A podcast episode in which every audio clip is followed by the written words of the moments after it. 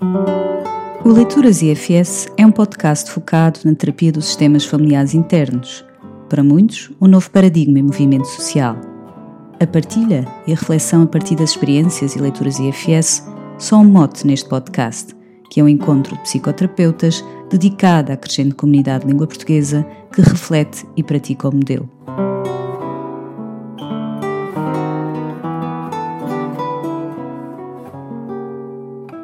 Olá, Sara, Andreia e Carolina, bem-vindas, cá estamos para mais um episódio.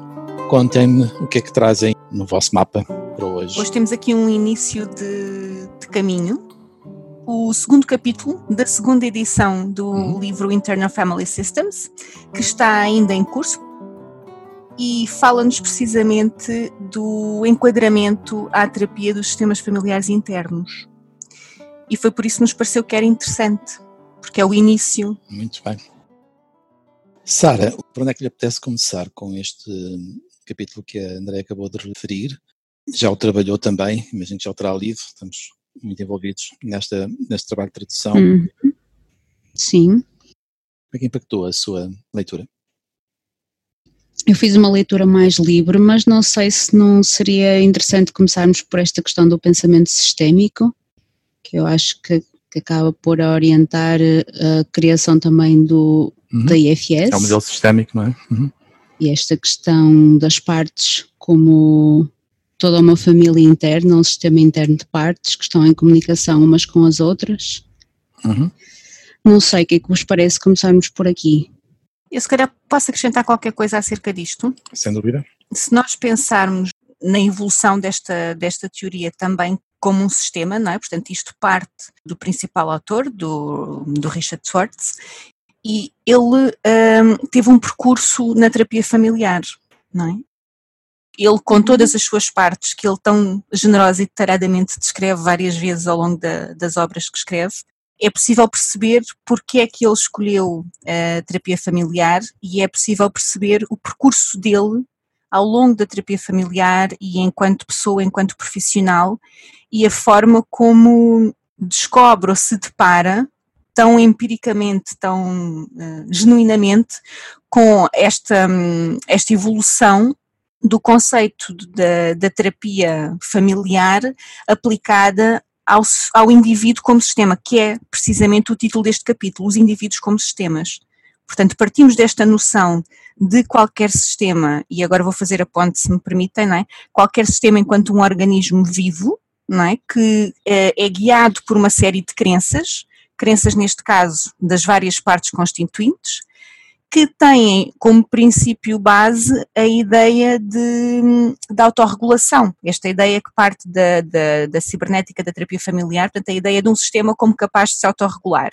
Isto significa que cada sistema tem determinadas estruturas, que são separadas umas das outras por determinadas fronteiras, que vão reagindo e regulando-se com base naquilo que é o feedback positivo e negativo, a ideia da homeostasia geral, é? Com mais ou menos sacrifício de algumas das partes, que uh, vão partilhando umas com as outras vários graus de inclusão e de constrangimento. Exato. Uhum. Sim.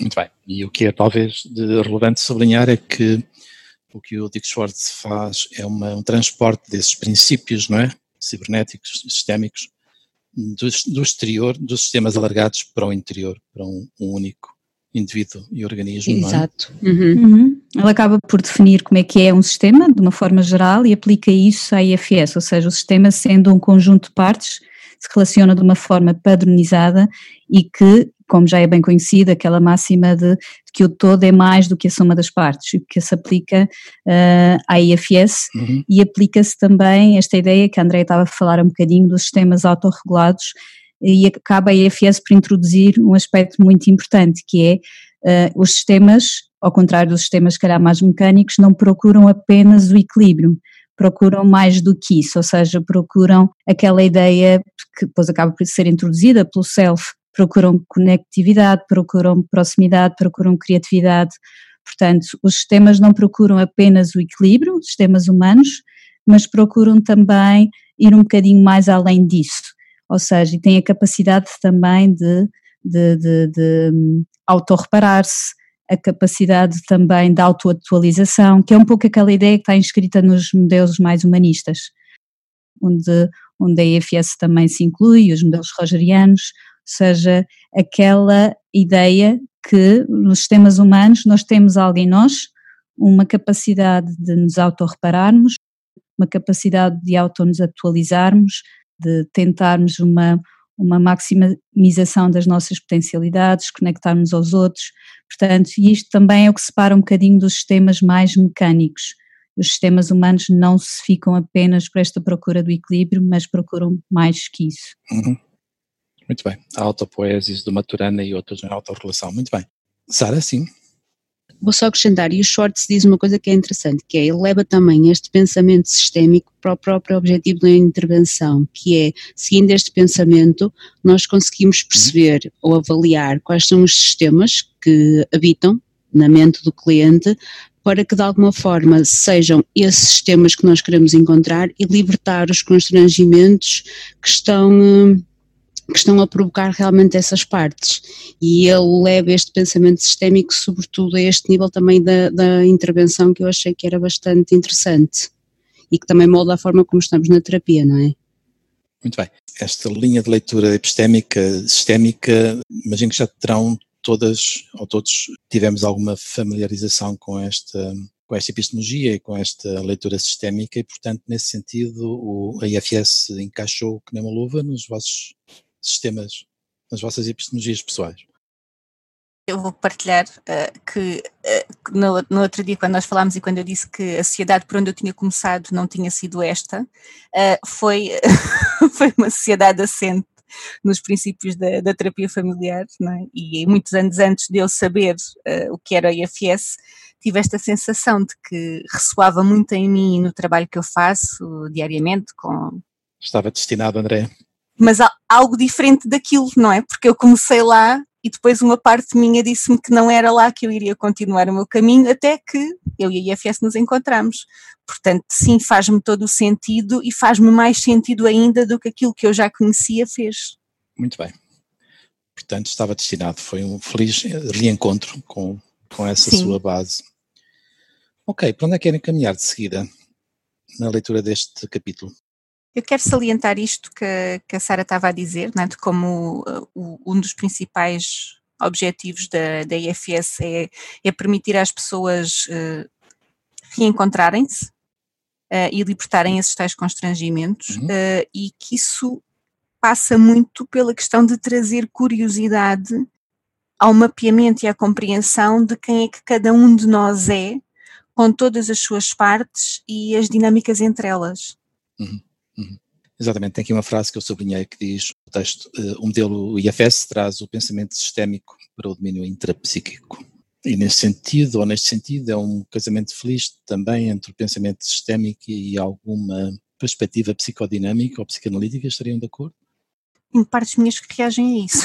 Vou clarificar o que é que quer dizer com isso.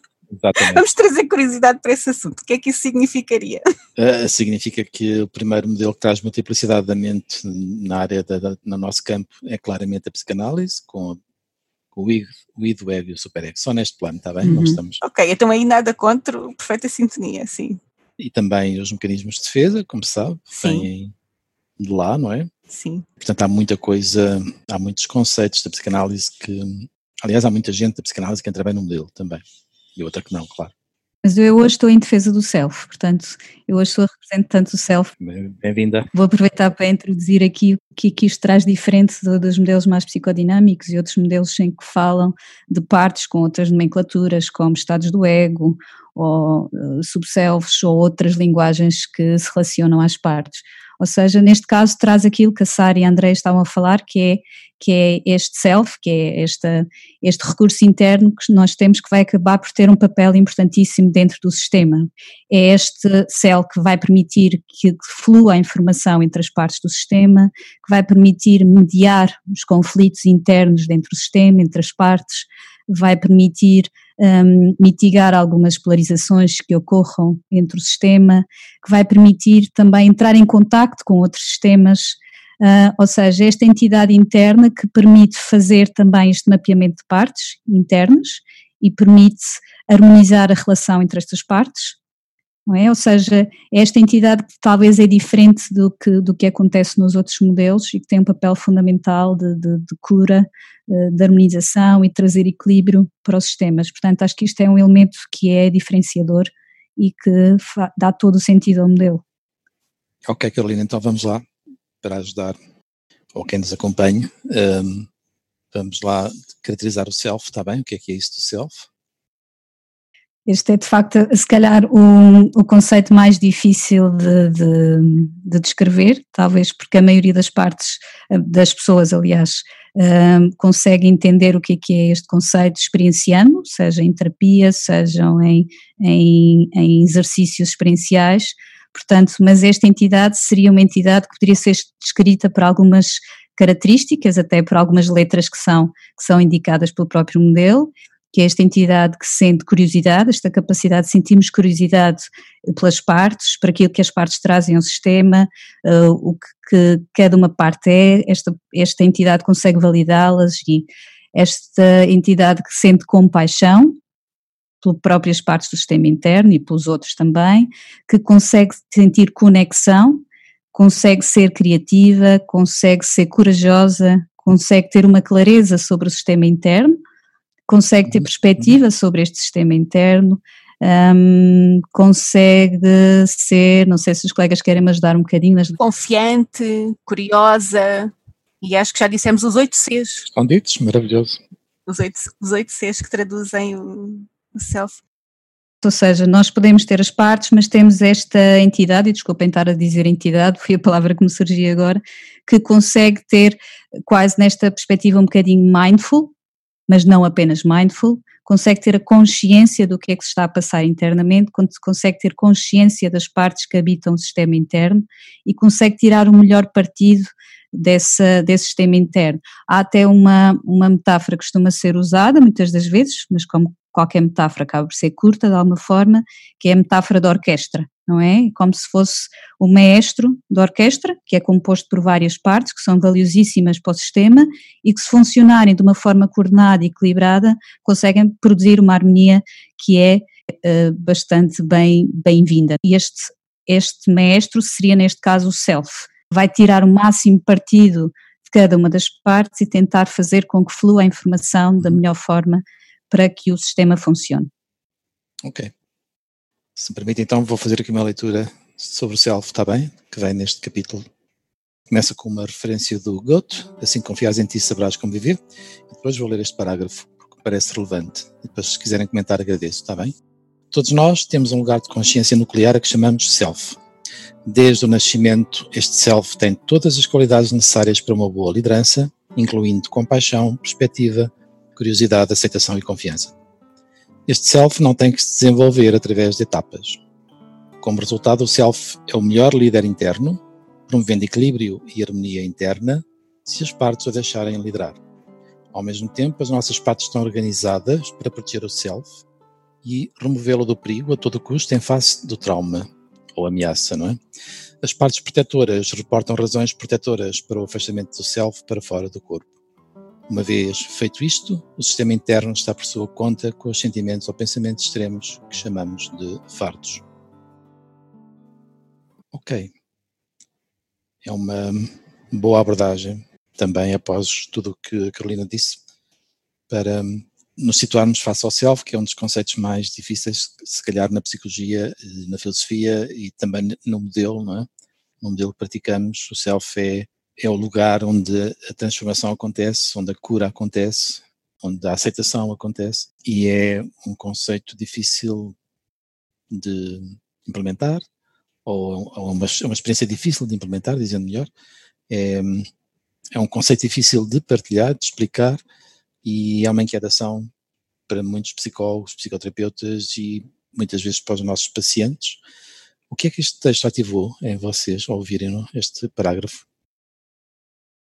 Tenho partes extremamente ativadas pelo ponto em que o Aníbal parou a leitura, parou no fim do primeiro parágrafo, e eu tenho partes que me dizem que polémico que foi parar na parte em que o self está fora do corpo e, e estas minhas partes pedem para ler o início do parágrafo seguinte e eu vou fazer só, só essa primeira frase. Não obstante, o self permanece inteiro. E porquê é que, porquê é que as minhas partes sentiram necessidade de fazer isto? Porque, eh, porque hum, até porque estamos numa fase muito introdutória do modelo e, portanto, parece-me arriscado este avanço de, de, da ideia do self estar fora do sistema sem a integração de que, ver se eu consigo dizer isto, o self está sempre em nós, mas às vezes é pelas nossas partes e no sentido da proteção de um valor mais alto, uh, ele acaba por ser eh, salvaguardado. Não quer dizer ocultado, escondido? Escondido, sim. Eu pessoalmente queria dizer salvaguardado, mas posso dizer ocultado escondido. Pronto. E agora vou pegar então na metáfora de o sol brilha sempre mesmo quando há nuvens à frente.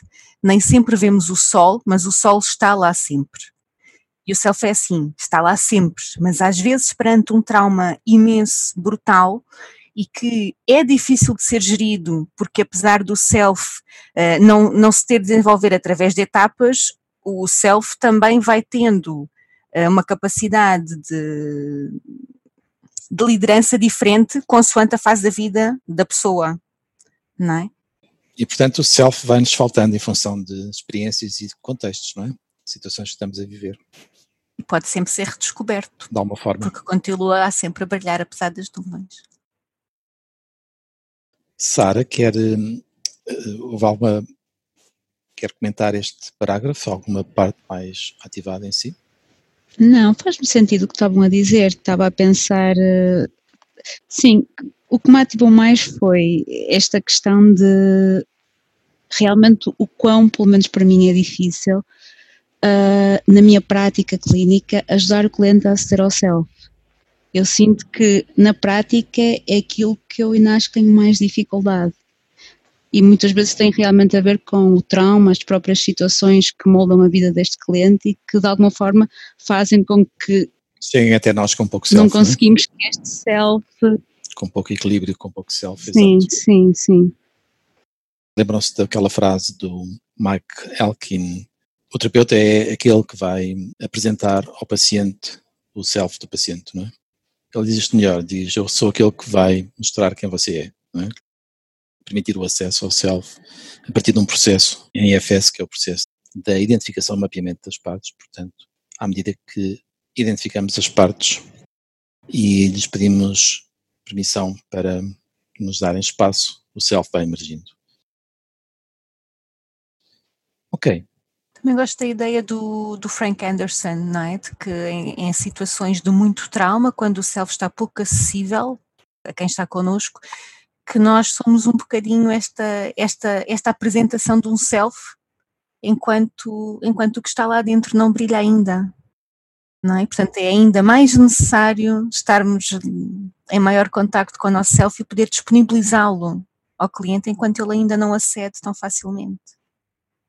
Talvez seja importante, não sei se concordam, talvez para, e acabamos também por introduzir um bocadinho mais do capítulo, tentar perceber porque é que por vezes não conseguimos aceder ao self, ou porque é que esse acesso ao self é, é, é limitado ou condicionado. Talvez falarmos um bocadinho das partes e do papel dos protetores. Porque é que esse acesso é difícil e como é que esse acesso está a ser condicionado e porquê? Parece-me bem, Carolina, quer avançar?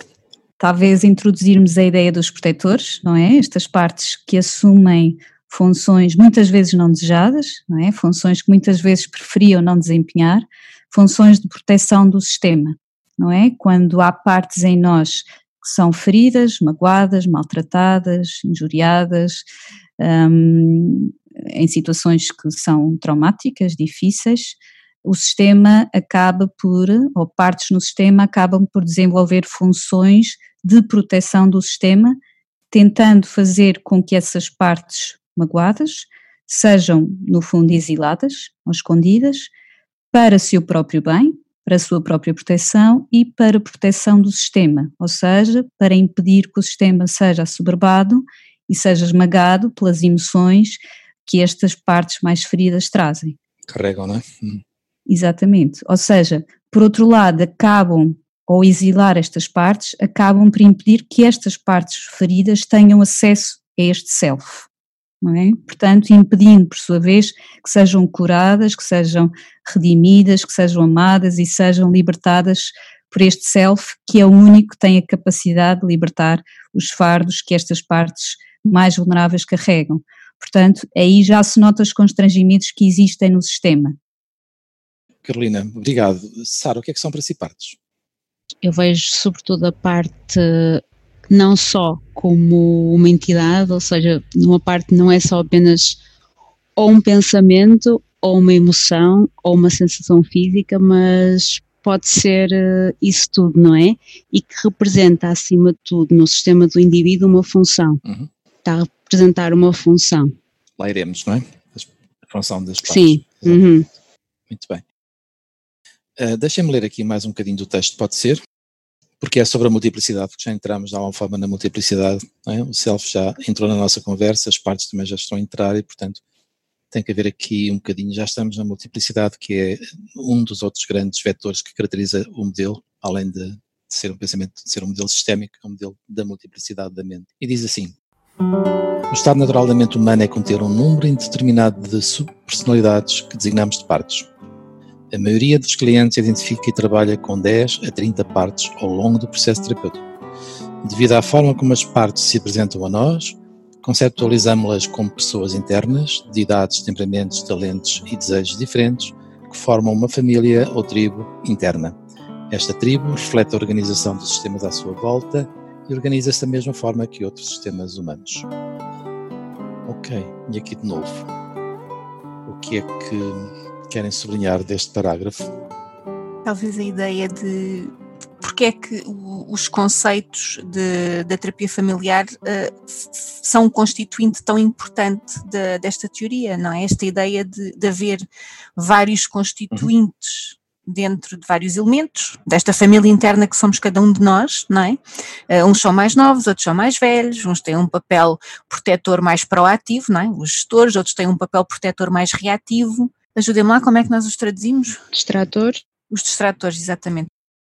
Um, e como em qualquer família, é? quando nós queremos trabalhar a dinâmica familiar, o que vamos fazer é perceber então quem são estas pessoas, quem são os elementos da família, quem é que está, quem é que faz o quê, qual é o papel de cada um, como é que se relacionam uns com os outros. E acaba por ser isto que nós vamos fazendo de quando trabalhamos o indivíduo como um sistema, não é? conhecer as várias partes que formam, quando é que cada uma surgiu, como é que a pessoa sabe que cada uma está presente, como é que identifica, como é que ela quer ser designada, uh, o que é que ela precisa de assegurar ao cliente, de que forma é que o está a fazer e criar este espaço. Será que eu poderia fazer de outra maneira? Será que quer experimentar? O que é que precisa que aconteça para que possa experimentar?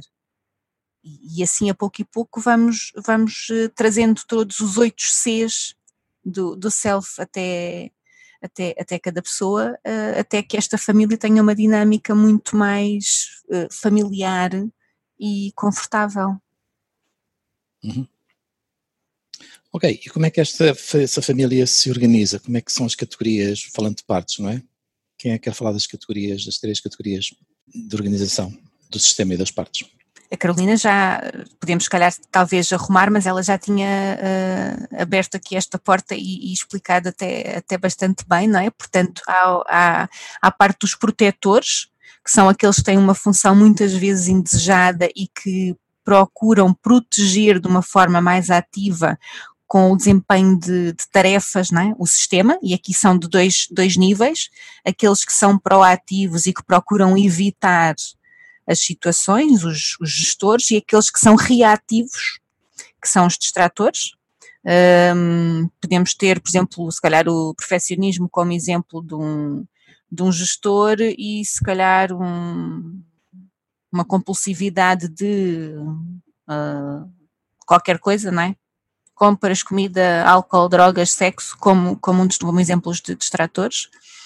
Não é? E o que é que pretendem fazer? Pretendem uh, garantir, de alguma forma, não é? Que aquelas partes que foram mais traumatizadas e feridas e que e que não conseguiram ter uma resposta diferente do sistema na altura, os chamados exilados, que estão, hum, não sei se isto é justo dizer, mas seguros e fechados a, a sete chaves para que não apareçam, porque há uma ideia de que o sistema não consegue geri-las. Ok, então aproveito para integrar aqui do texto a leitura dos exilados, que diz assim um pequeno parágrafo nos exilados deste capítulo 2.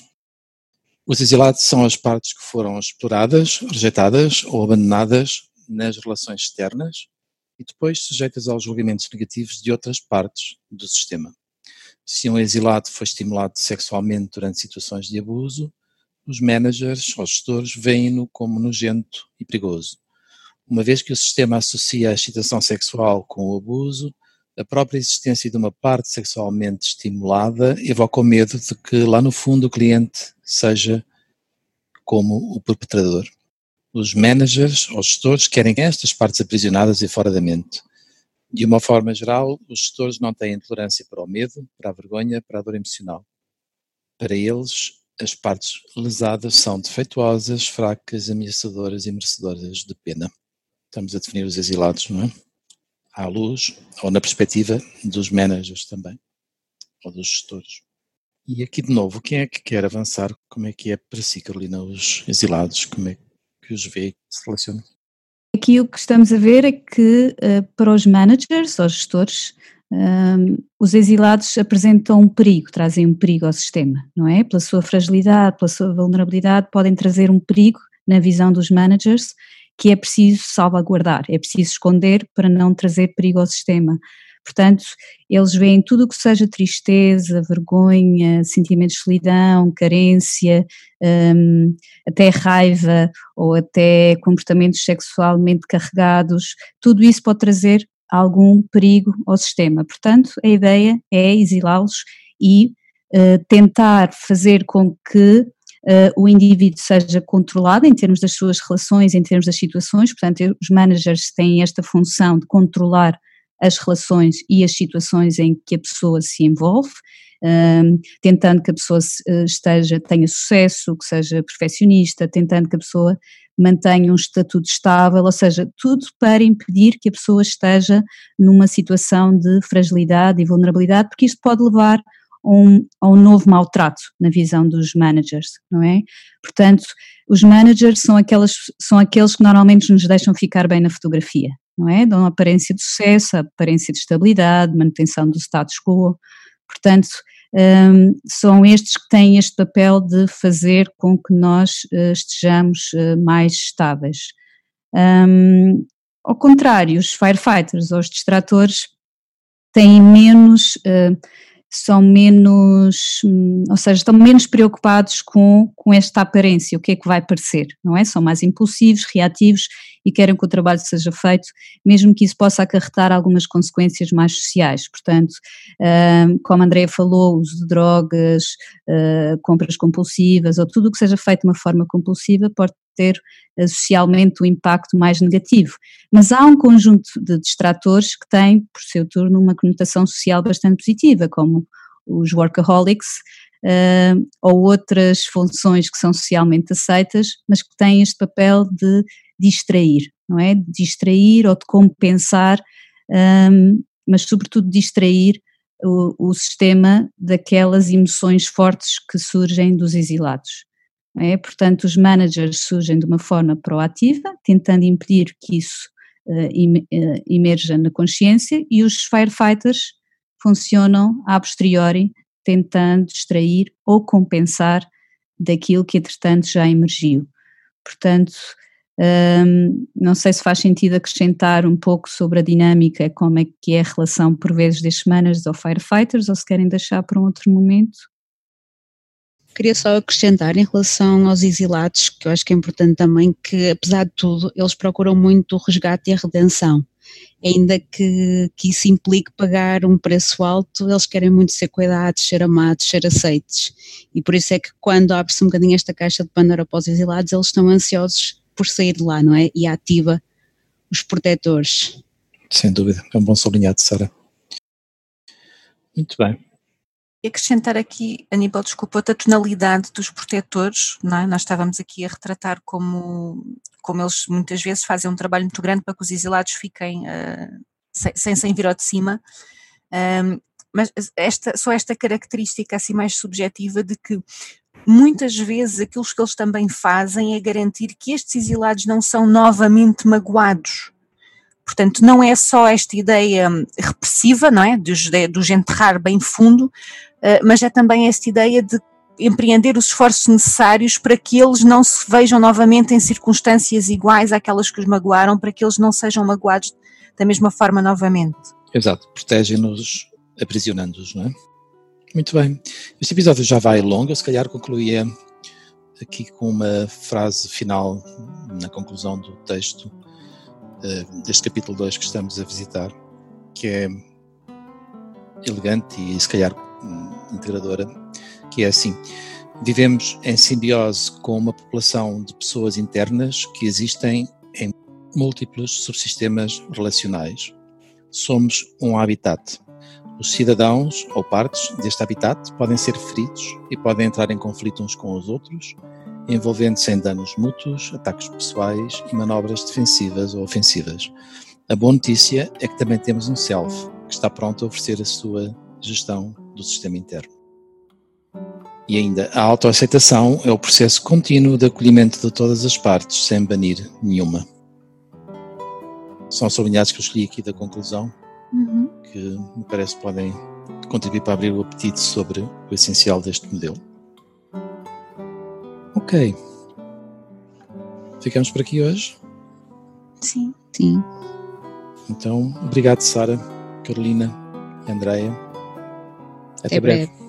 Até breve. Este foi um episódio de Leituras IFS, o podcast focado nas práticas e leituras em terapia dos sistemas familiares internos.